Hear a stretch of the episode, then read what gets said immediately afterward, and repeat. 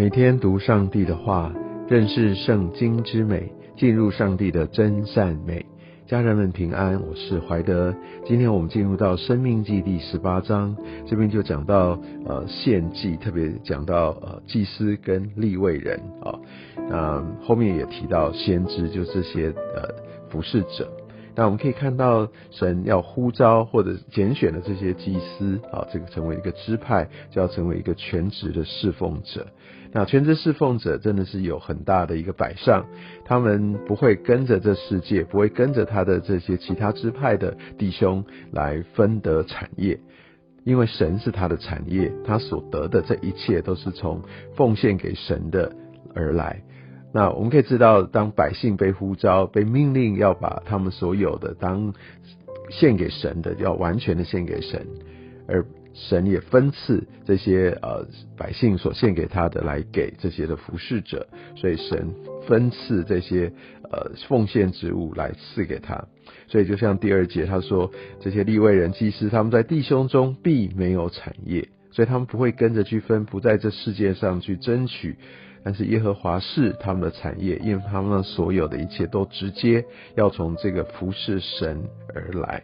所以全然的依靠神哈，来仰望这神的恩典，来来在神的供给当中来过生活，这个是对全职侍奉者的一个要求。也就是因为这样，我相信，呃，当我们对神有一个全然的信心，那在这里面就会充满了喜乐。但是我们对神的信靠不够。我们没有紧紧抓住神，我相信就有很多很多的不安全感。上帝也特别透过这样的一个需要来仰望、倚靠的一个过程，也让这群的一个全职侍奉者，或者当我们任何人愿意把自己摆上来献给神的时候，要有一个正确的一个心态，而不是自己筹谋盘算在世上我可以得到什么好处，我有没有够了，然后我才来献上。我相信这都是在于神的呼召跟拣选。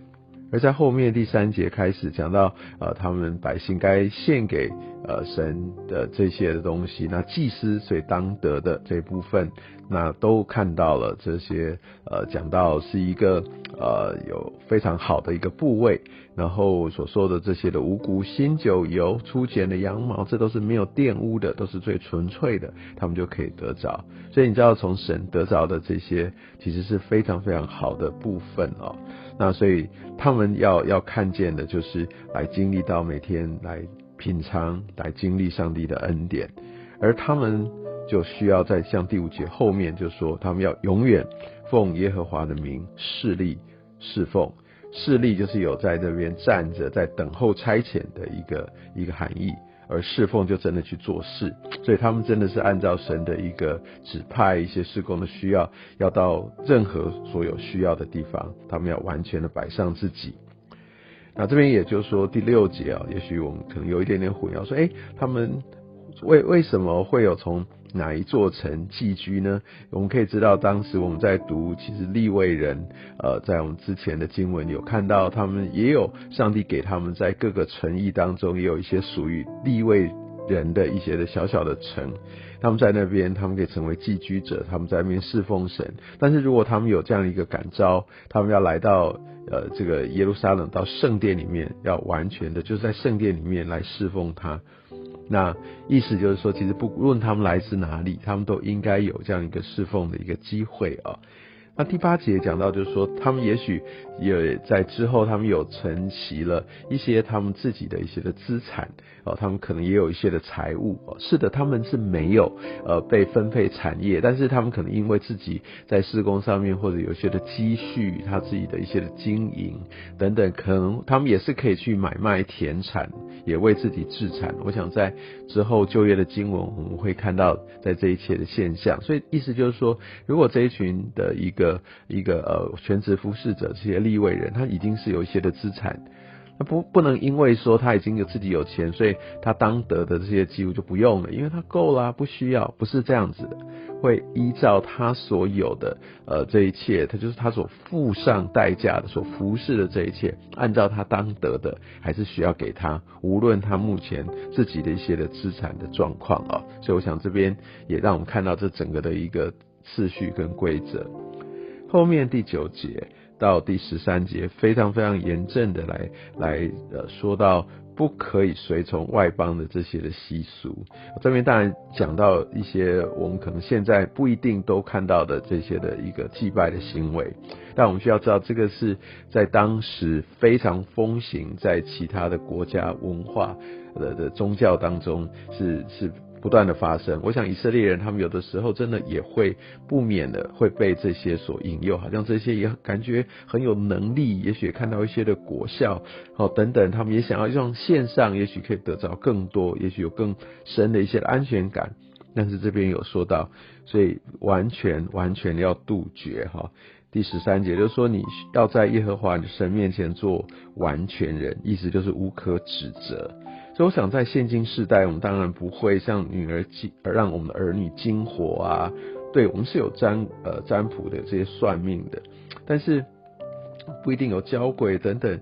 但我们要非常小心，在现在所谓的新世纪运动，有很多是在灵里面的，来来在那边交流，甚至开发潜能啊，什么很多冥想，其实都跟这个非常的有关系。我们要非常非常谨慎哦，因为这个源头如果跟上帝是没有关联、没有连结，其实这个就会进入到一个对一个邪灵上面的一个一个膜拜，所以我们需要非常非常的谨慎，不要随从哈，千万不要随从。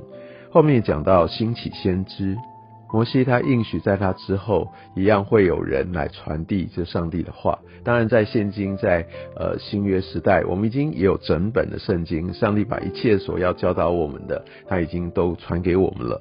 那当然，我们有圣灵带领，不断启示给我们亮光，可以领受到在当下，我需要从神好看见你写的心意。当然，这个依据绝对绝对都不能够有任何违背呃圣经之处啊。但是，我想在现今，我们要非常非常留意假先知，因为呃，不管在呃耶稣也好，或者这些使徒都说到在。在这时代当中，要提防假先知，他们可能冒着耶稣的名，然后他们传一些的异端。但我想，在假先知，我们都要要凡事都要查验，我们要要分辨哦。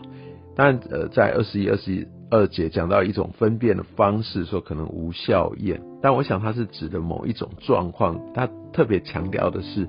呃，不要怕他，好，我们不要有人自称是先知，说所谓上帝的话语，然后我们就要拥抱。好，所以我们不要怕他。但是因为为什么？因为这边其实并没有说所有假先知说的都不会发生。因为如果我们回去看《生命记》第十三章，意思就是说，他即便有应验的，也不要跟随。这意思是说，假先知所说的，哎，有些时候看起来是有能力的，是有恩高的，那来自于邪灵，是有力量的。哦，所以，所以我们也要需要，呃，真的要回到神面前，我们就来等候，好，我们就我们就要来知道，让圣灵让我们可以分辨。那有些时候是会应验，但是那个应验的时辰跟我们想象中的不太一样。比如说像耶利米领受到以色列民他们要归回耶路撒冷，有七，其实这个隔了七十年。